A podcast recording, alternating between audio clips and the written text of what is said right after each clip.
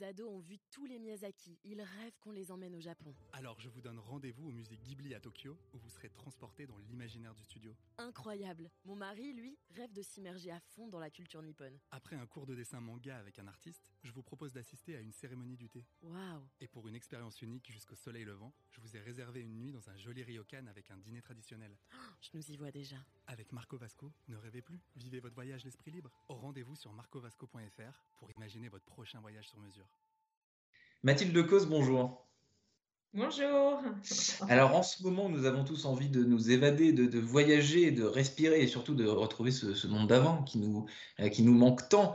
Euh, Décrivez-nous, je vous prie, une carte postale de la Bretagne, je crois, d'où vous venez viscéralement.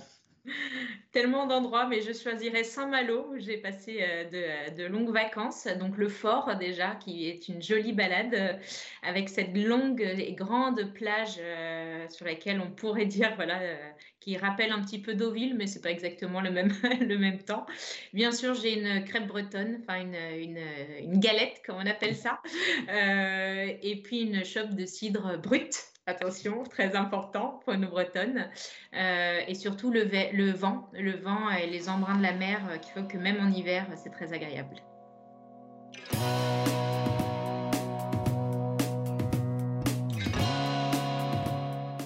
Bonjour à tous et bienvenue au Talk Décideur du Figaro en visio euh, aujourd'hui avec Mathilde Lecause, bretonne, hein, qui vient de nous décrire merveilleusement une carte postale du télétravail à la bretonne, hein, une plage, un fort, euh, une crêpe euh, et du cidre. Euh, mais vous êtes aussi, Mathilde Lecause, euh, directrice des talents, du recrutement et de la transformation RH chez Mazar. Votre définition à vous, d'ailleurs, du mot talent qui aujourd'hui est employé sans cesse et donc un peu galvaudé, c'est quoi un talent exactement? Bah, il n'y a pas deux talents qui se ressemblent, c'est d'abord une singularité. Euh, moi, j'aime pas les, programmes ou les, les modèles prédéfinis. Je pense qu'en fait, ça paraît peut-être évident, mais on a tous des talents. Et talent, c'est ce qui fait qu'on est singulier, justement, et qu'on peut apporter euh, euh, quelque chose de spécifique au collectif. Euh, et tout le sujet, c'est de connaître, de se connaître pour, connaître ses talents à soi et les mettre au mieux à disposition du, groupe. Ce que, vous me dites, Mathilde Lecause, finalement, c'est que les gens, vous, moi, notre entourage, on n'est pas assez poussé finalement à prendre conscience de nos propres talents et on met parfois du temps. Il y, a- des freins qui nous empêchent de les découvrir? Euh, oui, alors ça, je suis assez convaincue euh, que, euh, la manière peut-être dont aujourd'hui on aborde euh, l'éducation, son parcours, euh, sa, son orientation, euh, c'est souvent des lignes déjà construites, en tout cas dans lesquelles on, on veut aussi nous mettre, hein, ces fameuses boîtes ou ces fameux profils. On dit je corresponds fameuses plus à un profil à un autre, voilà. Et ça, c'est assez culturel en France. Et je trouve que du coup, très tôt, on est peu encouragé à se découvrir soi-même. Déjà, il faut aussi avoir une maturité de vie. hein. Ça, parfois, ça peut prendre des années à bien se connaître. Mais, mais je pense que justement, c'est tout l'intérêt aujourd'hui en entreprise, c'est d'aller chercher un petit peu ce qui caractérise la singularité des uns et des autres. On a tous des talents euh, forcément différents. Et un talent, il se révèle en fonction du contexte, des gens avec qui on travaille, de l'entreprise dans laquelle on est. Donc, c'est très important de pouvoir mener cette réflexion. On a tous des talents euh, cachés. Vous êtes chez Mazar, vous, depuis euh, 17 ans, Mathilde Lecause. Euh, Qu'est-ce qui explique votre cheminement professionnel depuis toutes ces années et vous a mené euh, ici à ce poste et pour réfléchir, pour travailler sur ces problématiques euh, assez euh, évidemment intéressantes. Sinon, euh, vous ne seriez pas interviewé euh, aujourd'hui, mais, mais, surtout qui ont l'air de vous, de vous passionner, de vous fasciner. Quoi. Oui, euh, bah alors un peu par. euh, Aujourd'hui, je suis au très bon endroit et je pense que j'ai trouvé ma voie, mais j'y suis arrivée un petit peu par hasard parce que j'ai commencé chez Mazar comme auditrice financière. Et euh, je dirais, j'ai toujours essayé de saisir les opportunités sans justement vouloir penser un parcours classique de il faut faire cette étape-là pour aller. J'avais pas d'idée en fait quand j'ai commencé de ce à quoi j'aspirais. Par contre, j'ai toujours été assez curieuse et j'ai toujours vu les expériences comme des opportunités d'apprendre des nouvelles compétences euh, pour m'ouvrir le champ des possibles pour demain. Et, euh, et je pense que c'est ce qui m'a permis voilà, de saisir cette opportunité il y a maintenant plus de dix ans, de, rejoindre les RH.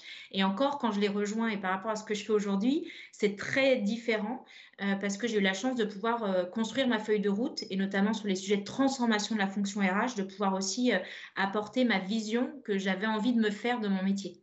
Ouais, parce qu'on parle beaucoup de, lâcher prise, de, s'évader, euh, d'ouvrir les chakras, si je continue euh, sur, euh, sur les expressions un, petit peu à la mode, mais parfois on est obligé de changer d'entreprise, de changer d'univers. Pour ça, vous n'en avez pas eu besoin, a priori. C'est assez rare, Mathilde Cause, d'ailleurs, la loyauté envers son entreprise, a fortiori chez, chez, chez les cadres.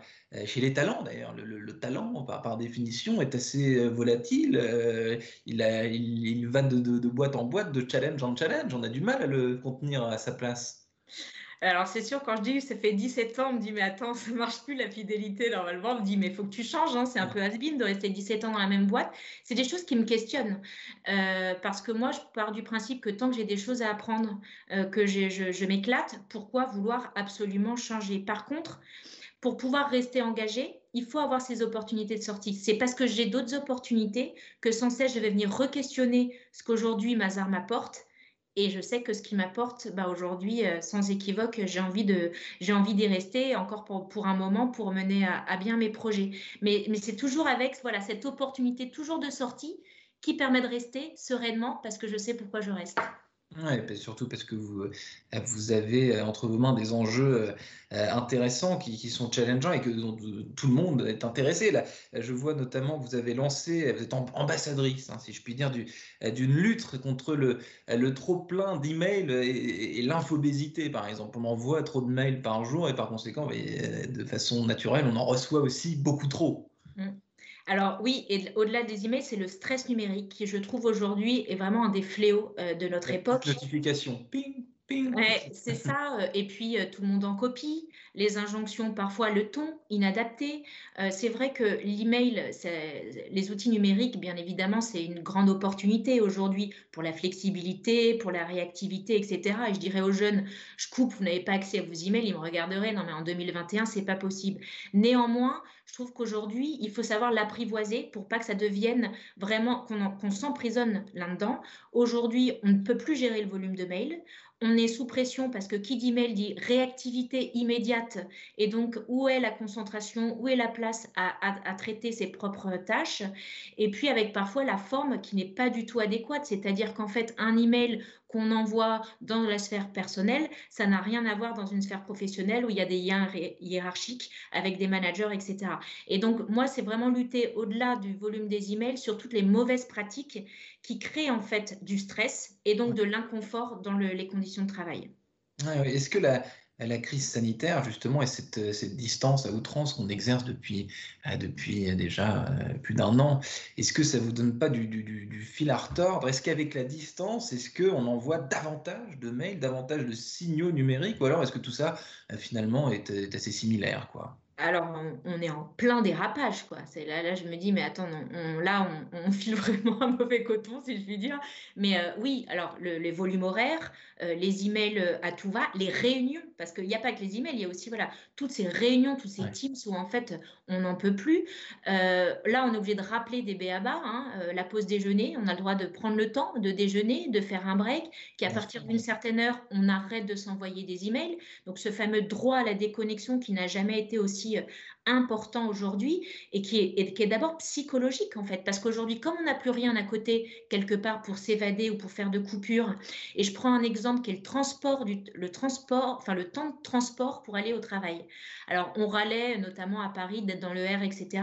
Mais je me rends compte maintenant des bienfaits du temps de transport qui est un vrai sas d'entrée et de sortie dans sa journée de travail. On ne l'a plus aujourd'hui et en fait du coup, eh ben, la journée de travail n'en finit plus et ça vient vraiment peser sur les conditions, la qualité de vie au travail des collaborateurs. N'y a plus vraiment de, euh, comment dire, de, porte d'entrée symbolique de la journée de travail, ni de porte de, euh, de sortie.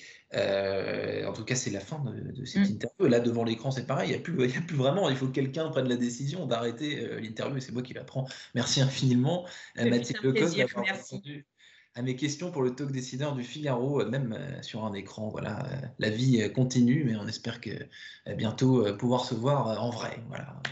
Euh, de refaire des interviews normales, en physique, en présentiel. Mille merci Mathilde Lecause. Euh, je vous souhaite une excellente fin de journée. À très bientôt. Merci à vous.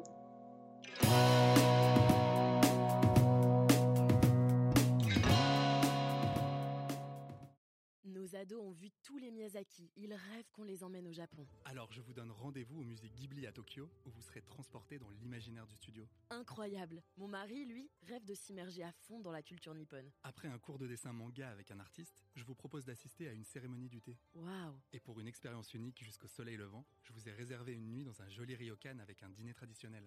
Je nous y vois déjà. Avec Marco Vasco, ne rêvez plus, vivez votre voyage l'esprit libre. Au rendez-vous sur marcovasco.fr pour imaginer votre prochain voyage sur mesure.